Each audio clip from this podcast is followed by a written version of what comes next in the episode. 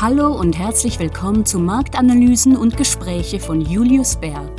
In dieser Podcast-Reihe erfahren Sie von hochkarätigen Experten, was die Märkte bewegt und die Anleger interessiert.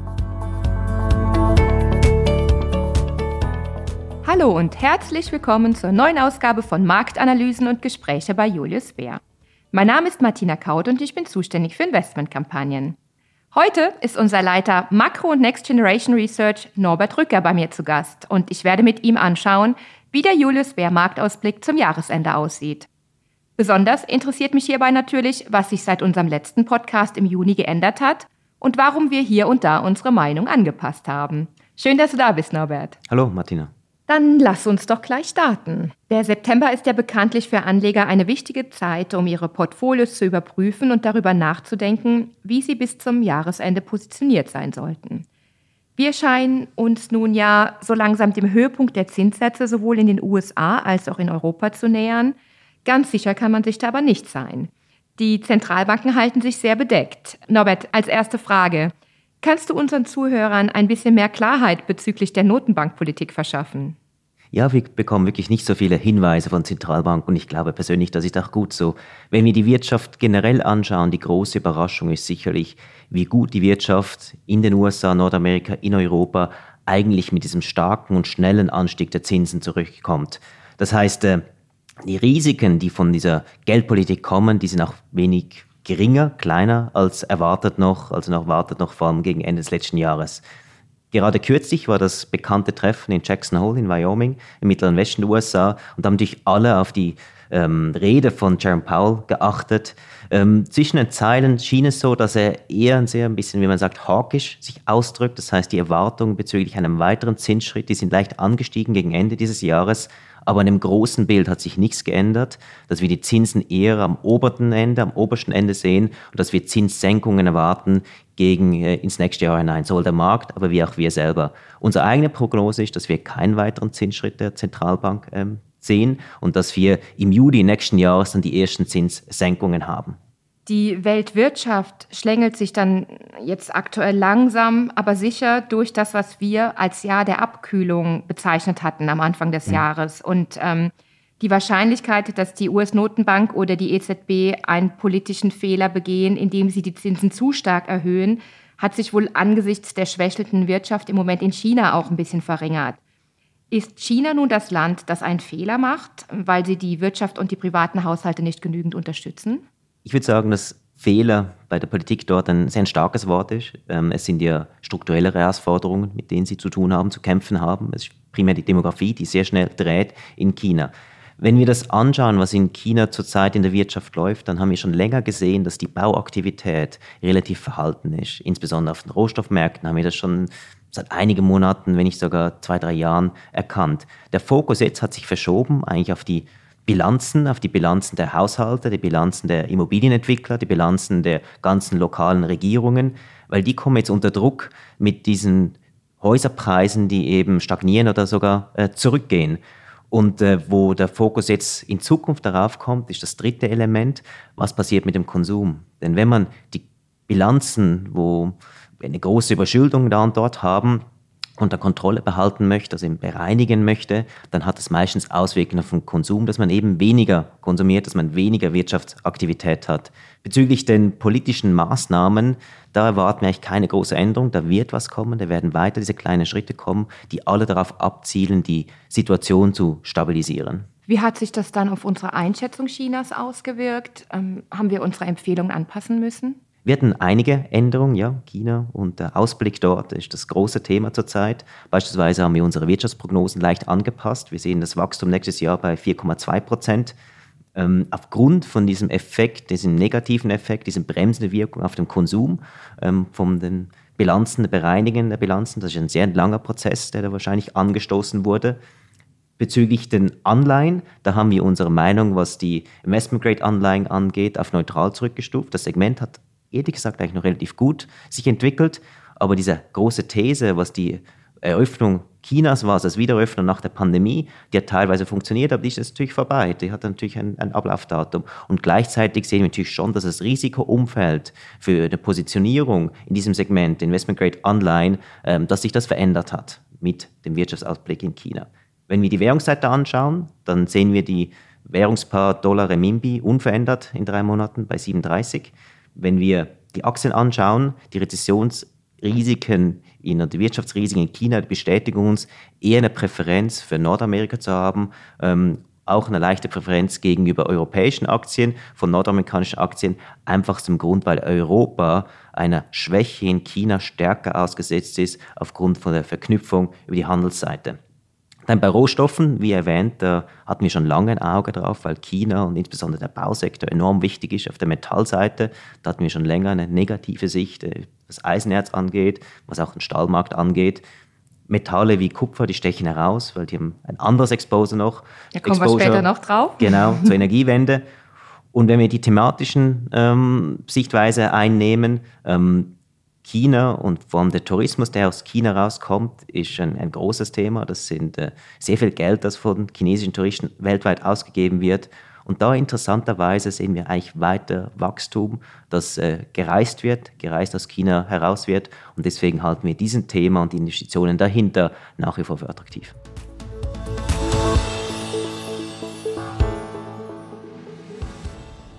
Lass uns noch mal kurz beim Thema Aktien bleiben. Du hast ja gesagt, dass wir US-Aktien attraktiver finden als europäische Titel, eben wegen der besagten Schwäche in China, weil Europa ja abhängiger vom Konsum und vom Import ähm, Chinas ist. Kannst du noch mal genauer erklären, welche Aktien wir dann im Detail bevorzugen, welche Bereiche, welche Sektoren? Ja, ja wo befindet sich der Aktienmarkt generell? Ähm, es war eine relativ gute Entwicklung auf den Aktienmärkten und was wir jetzt sehen, vielleicht schon auch eine Tendenz von gewissen Anlegern, jetzt da Gewinne mitzunehmen. Ähm, das heißt, eine gewisse Konsolidierungsphase, die wir jetzt hier hineinschlittern könnten. Und zudem auch historisch gesehen, saisonal ist der September oft ein, ein schwächerer Monat. So, wir wären nicht überrascht, wenn es diese Konsolidierung ein bisschen weitergeht. Das heißt, vom Fokus, den wir haben, der bleibt unverändert. Uns gefällt das Segment, wo wir Qualität finden, also eher das defensivere Segment, beispielsweise im Gesundheitsbereich. Uns gefallen aber auch Titel und die findet man über verschiedene Sektoren, wo wir sehen, dass eine hohe Wertschöpfung dahinter steckt, eine Wertschöpfung, die dann über Dividenden auch zu den Anlegern äh, zurückkommt. Aber im großen ganzen Bild hat sich wenig verändert. Wir sehen die Aktienmärkte nach wie vor in einem strukturellen Bullenmarkt. Okay, ich denke, wir haben nun einen guten Einblick bekommen, wie wir die Aktienmärkte in den Industrieländern einschätzen. Wenn wir uns nun aber die Schwellenländer ansehen, wir sind dort ja neutral aufgestellt. Gibt es aber auch einige Lichtblicke? Indien ist ja zum Beispiel vor kurzem als viertes Land überhaupt auf dem Mond gelandet. Ist es nicht ein großer Schritt für die Menschheit, um ein altes Zitat zu benutzen, und auch positiv für die Aktienmärkte? Ja, das ist eine gute Referenz. Uns gefällt Indien nach wie vor und da ist es wirklich die Wirtschaft dahinter, die, die wächst, die stark wächst. Die Demografie, wo im Vergleich zu China eben sehr positiv ist, das Bevölkerungswachstum, das wir da haben, ähm, das gefällt uns nach wie vor, auch wenn man vielleicht zu Beginn des Jahres nicht die Art von Entwicklung gesehen haben, die wir erwartet hatten, aber nach wie vor eine Präferenz bei uns. Und dann können wir auch ein bisschen weiter um den Globus äh, gehen. Äh, Südamerika, Brasilien, Chile, die stechen für uns auch positiv heraus aus einem anderen Grund, weil dort genau dieser Zinszyklus schon früher gedreht hat und wir Zinssenkungen sehen, was einen Rückenwind den Aktien geben sollte. Wie sieht es bei Schwellenländeranleihen aus? Ähm, sind wir da immer noch gleich aufgestellt im hm. Vergleich zum Marktausblick für das Jahr oder hat sich da was geändert? Da hatten wir eben diese Änderung bezüglich Investment Grade Online, wo wir zurück auf neutral gekommen sind, aufgrund von diesem Exposure nach China, aufgrund von diesem veränderten, weniger attraktiven ähm, Risk-Return-Umfeld. Ähm, Aber auch dort gibt es Segmente, die uns gefallen und sie sind ähnlich, ehrlich gesagt, wie bei der Aktienseite. Lateinamerika gefällt uns aufgrund von wirtschaftlichen Entwicklungen, Tendenzen, Momentum, das wir da haben, aber auch dann der Nahe Osten. Generell, wenn wir das Segment Online anschauen, dann haben wir auch ähnlich bei Aktien eher einen Fokus auf äh, Qualität und eher auf längere Duration.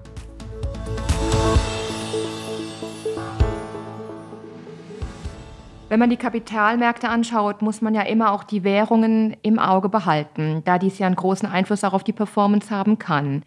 Wir erwarteten am Anfang des Jahres ja eine Dollarschwäche und es gab jede Menge Diskussionen darüber, ob wir eine Entdollarisierung erleben würden, war ja auch ein Teil unseres Marktausblicks oder unserer großen Einschätzung oder beziehungsweise wir haben dazu Stellung genommen.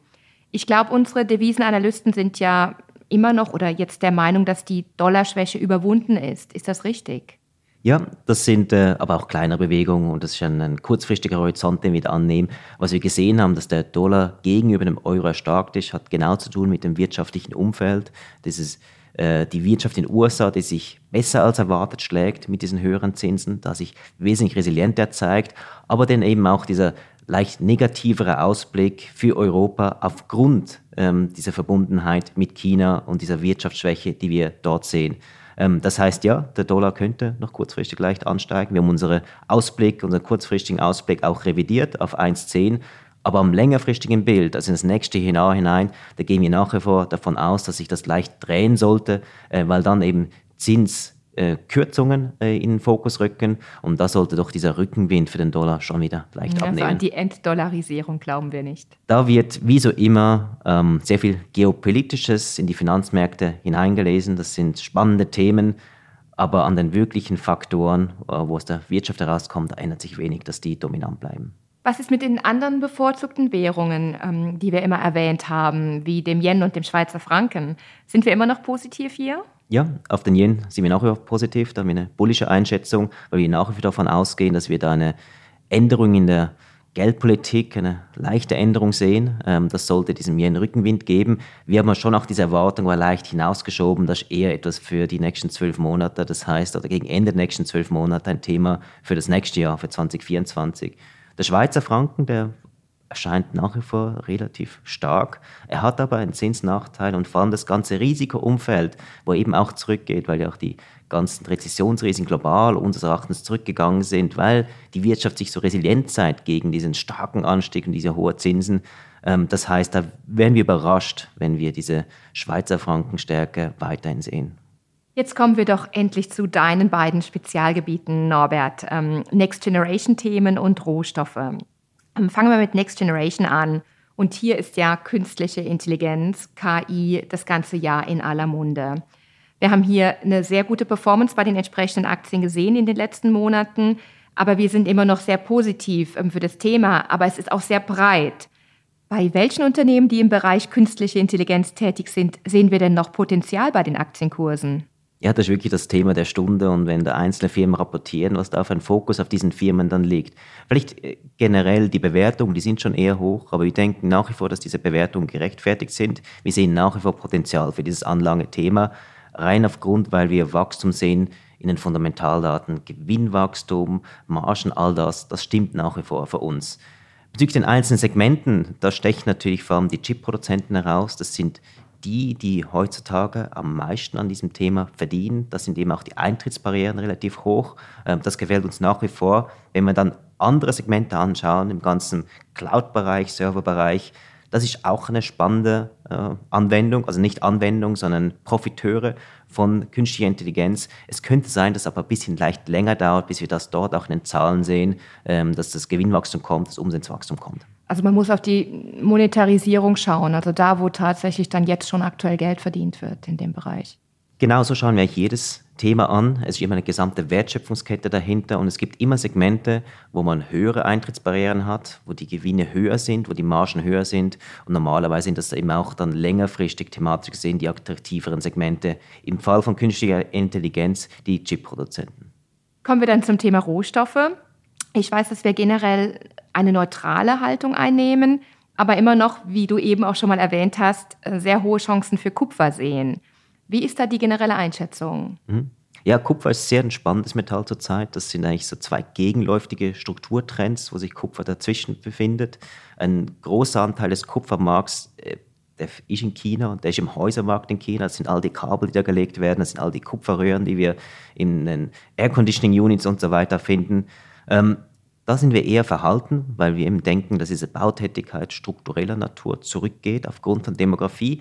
Gleichzeitig gibt es aber neue Segmente, die sich für Kupfer aufmachen, insbesondere die Elektromobilität, weil wir sehr viel Kupfer in Batterien drin haben, in den primär in den Folien, die vorhanden sind in den Batterien. Das ist positiv. Und dann kommt noch ein drittes Element dazu, ähm, das ist, dass die Investitionen in den Ausbau der Minen eher verhalten waren. Da erwarten wir schon auch das Möglichkeit von einer Angebotsverknappung oder anders gesagt, in, in Rohstoffthermie ausgedrückt, die Preise für Kupfer sollten länger höher bleiben, damit diese Investitionen in die Minen eben auch kommen. Das heißt, aus diesen Gründen gefällt uns Kupfer nach wie vor. Wenn wir Rohstoffe generell anschauen und das Stichwort Superzyklus kurz beleuchten, dann sind wir schon überzeugt, dass diese Rohstoffpreisausschläge, die wir letztes Jahr gesehen hatten, primär zyklischer Natur war. Die hatten zu tun, dass wir eine überhitzte Wirtschaft, besonders im Gütersegment, gesehen haben nach der Pandemie. Ähm, da kamen auch sehr viele Emotionen dazu, da kam ein Hype dazu, da kam eine Hysterie dazu, besonders im Energiebereich. Aufgrund von den geopolitischen Schocks, die wir da erlebt hatten, da waren noch Wetterelemente drin. Für uns ist das sehr wenig struktureller Natur dabei. Und deswegen das grobe Bild, dass wir nach wie vor nicht überzeugt sind, dass wir in einer Phase von langanhaltend hohen Rohstoffpreisen drinstecken. Vielen Dank, ähm, Norbert. Ich glaube, jetzt haben wir weitestgehend auch alle Bereiche abgedeckt, ähm, von Aktien über Anleihen, über die Rohstoffmärkte, Währungen, Next Generation-Themen. Haben wir noch was vergessen? Ja, vielleicht kurz zum Energiemarkt, den wir schon vorher bei Rohstoffen ähm, waren. Du hast ja schon gesagt, ähm, viel von dem, was im letzten Jahr diskutiert wurde, hat sich Gott sei Dank nicht bewahrheitet. Ja, wir sehen äh, schon längerfristig, dass die Ölpreise wieder sollten zurückkommen. Das sollte uns helfen an der Tankstelle ein wenig. Und insbesondere, es ist wirklich ein ganz anderes Bild, äh, was die Energiemärkte in Europa angeht, die Strompreise angeht. In der Schweiz sehen wir vielleicht länger ein bisschen höhere Strompreise. Aber generell sind die Preise derart stark zurückgekommen und die Risiken, dass wir wirklich Stromausfälle im Winter haben, sind sehr gering äh, wir müssen keinen Vorrat an Kerzen aufbauen. Prima.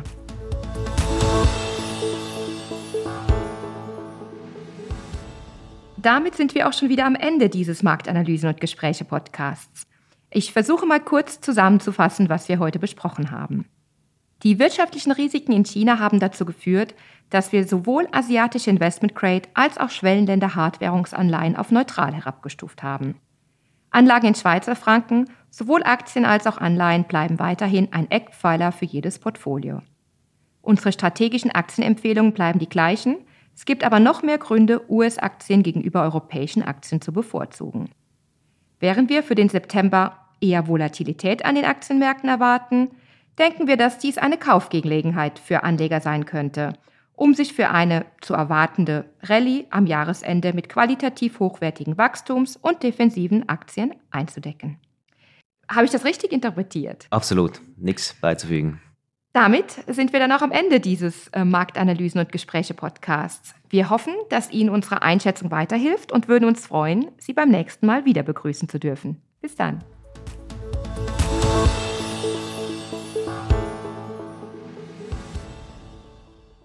Starten Sie gut informiert in den Tag. Moving Markets ist ein täglicher Podcast von Julius Bär auf Englisch. Hier erfahren Sie mehr über die Auf- und Abwärtsbewegungen der verschiedenen Anlageklassen, makroökonomische Entwicklungen und unsere Meinung zur Entwicklung der Finanzmärkte. Suchen Sie auf Ihrer bevorzugten Podcast-Plattform nach Moving Markets und hören Sie täglich rein. Das war Marktanalysen und Gespräche von Julius Bär. Abonnieren Sie doch unsere Sendung auf Ihrem Lieblingskanal Spotify, Apple Podcasts, Google Podcasts oder wo immer Sie mögen. Wenn Sie mehr über Julius Bär, unsere Mitarbeitenden und unsere neuesten Ideen erfahren wollen, besuchen Sie uns auf www.juliusbär.com. Wir freuen uns schon, Sie bald bei unserer nächsten Folge begrüßen zu dürfen.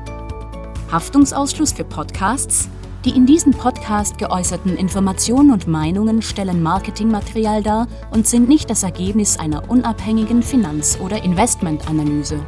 Der Inhalt des Podcasts dient ausschließlich zu Informationszwecken und stellt weder ein Angebot noch eine Empfehlung oder eine Aufforderung von oder im Namen von Julius Baer zum Kauf oder Verkauf von Wertpapieren, wertpapierbasierten Derivaten oder anderen Produkten oder zur Teilnahme an einer bestimmten Handelsstrategie in einer bestimmten Rechtsordnung dar. Julius Baer übernimmt keine Haftung für Verluste, die aus der Nutzung der Podcast-Inhalte entstehen. Weitere wichtige rechtliche Hinweise finden Sie unter www.juliusbär.com/legal/podcasts.